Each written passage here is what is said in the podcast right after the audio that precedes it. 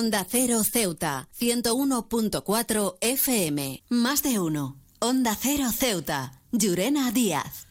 Buenos días, son las 8 y 20 de la mañana de este lunes 23 de octubre. Llega la hora de noticias de nuestra ciudad. Es la hora de noticias en Onda Cero.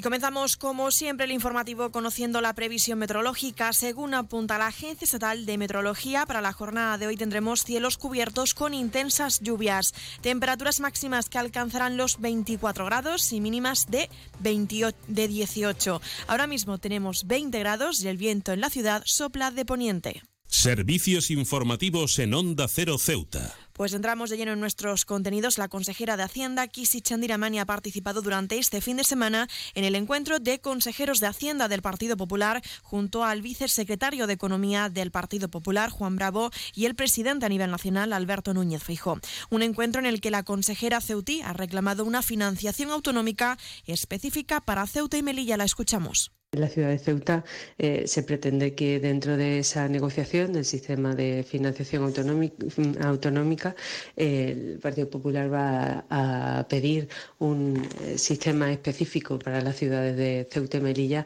pues debido fundamentalmente a las especiales condicionantes que tiene nuestra ciudad y que, bueno, pues que hemos dicho muchas veces, ¿no? Nuestro reducido tamaño, la falta de recursos naturales, la falta de suelo, en este encuentro también Chandiramani ha puesto de manifiesto la necesidad de ampliar los plazos y los hitos en el marco de los programas de fondos europeos que se pusieron en marcha como consecuencia de la pandemia del COVID-19. Se, ha puesto de manifiesto en qué situación nos encontramos cada una eh, de nosotras, eh, la necesidad de ampliar plazos y cambiar algunos hitos que hay en, en esos programas operativos que se pusieron en marcha por el COVID. Y. La necesidad de un trato igual para todas las comunidades y ciudades autónomas. ¿no? En el caso de la, de la deuda eh, y de la condonación de la deuda que pretende el Gobierno de España para con Cataluña, pues también se solicita que eh, esto sea igual para todas las comunidades. He viajado por todo el mundo y de Ceuta me encantan las murallas reales, el parque mediterráneo, las vistas desde los miradores, pero su café, vaya café, uno de los mejores que he probado y de eso sí que entiendo, café borrás, el café de Ceuta. Y pasamos a hablar de política local. El Partido Socialista propondrá al Gobierno la puesta en marcha de talleres de formación y empleo en competencias digitales para reducir la brecha digital. El secretario general socialista Juan Gutiérrez ha explicado que la propuesta se basa en tres ejes. Desarrollo de competencias digitales para la mejora de la empleabilidad, estímulo del emprendimiento tecnológico e inclusión digital. Los socialistas propondemos al Pleno de la Asamblea la puesta en marcha de talleres de formación y empleo en competencias digitales para sentar las bases para un futuro más próspero y equitativo en el área digital. La ciudad tiene la necesidad y la obligación de ayudar a sus ciudadanos y ciudadanas en la transición tecnológica. No podemos quedarnos atrás, ni mucho menos podemos dejar a nadie atrás. Y el Movimiento por la Dignidad de la Ciudadanía preguntará al Gobierno local por el problema de excrementos de mascotas en la ciudad, así como exigir medidas ante el problema de la falta de limpieza. La diputada de la formación localista, Nadia Mohamed, denuncia que se está convirtiendo en un problema de salud pública que afecta a barriadas, parques infantiles y alrededores de colegios. En 2015 se crea el SIASE el sistema de identificación de animales de Ceuta con el objetivo de tener un censo aproximado de las mascotas y propietarios que existen en la ciudad. Cierto es que se ha intentado poner coto a este problema, incrementando las multas por no recoger los excrementos por 10, pasando de un máximo de 150 euros a 1.500 euros, así como incrementar por parte del grupo GOA de la vigilancia de estas infracciones a la ordenanza de la limpieza. Pero dicha medida ni se ha traducido en más sanciones ni en la reducción de las quejas por parte de los vecinos, tampoco en una concienciación de los infractores. Para la MDIC es esencial que el Ejecutivo local actúe de inmediato, dice, y por ello propone como una de las medidas la identificación de las mascotas por ADN, lo que facilitaría a su juicio la identificación de los propietarios infractores.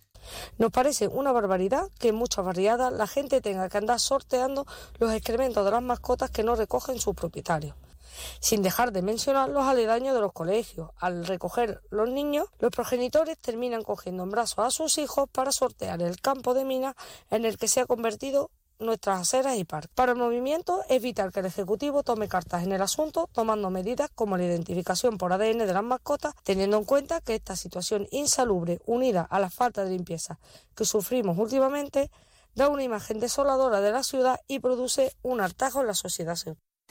CESIF es otra clase de sindicato. Independiente y profesional, transparente y cercano.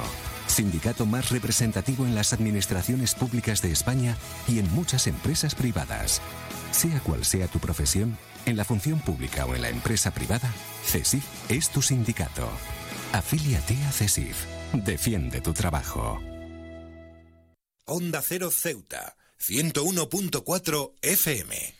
Más noticias en Onda Cero. Los trabajadores de la planta desaladora que gestiona Cadagua han decidido paralizar la huelga prevista para este lunes a expensas de una reunión que se va a celebrar en esta jornada entre la Confederación Hidrográfica del Guadalquivir, la delegación del Gobierno y la ciudad autónoma. Según anunciaba Comisiones Obreras, la plantilla protesta por la inseguridad jurídica en la que se encuentran al explotar la ampliación central sin ser entregada por la Confederación a la ciudad, una situación denunciada ante la Inspección de Trabajo.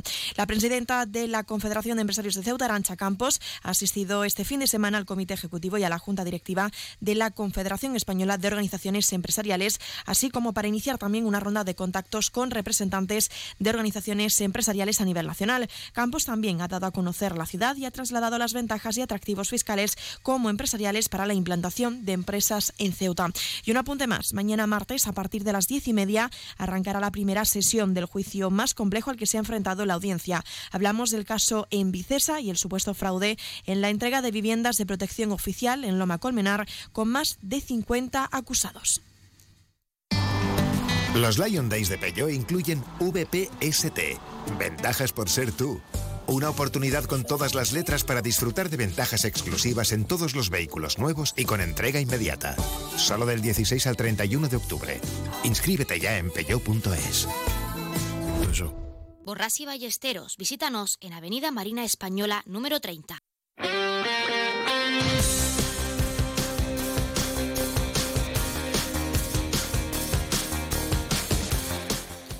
Pasamos a conocer la información deportiva. Les contamos que este domingo se ha celebrado la sexta carrera integral de Sierra Bullones en García Aldave con más de 800 corredores repartidos en las diferentes modalidades. La de 16 kilómetros, 20, 32 y la bullonerita.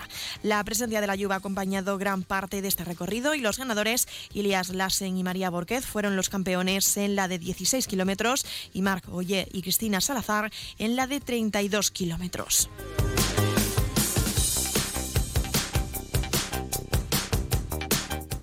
Y nueva derrota de la agrupación deportiva Ceuta en el derby del Estrecho al enfrentarse al Algeciras Fútbol Club en el estadio Nuevo Mirador por un gol del rojiblanco Diego Esteban.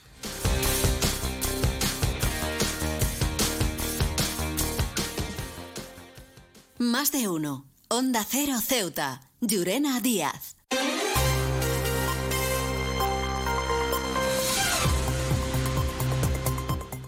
Y poco a poco nos estamos acercando a las ocho y media de la mañana y como siempre el pueblo de Ceuta, el referente en prensa escrita para todos los ceutíes, nos presenta ya su noticia de portada.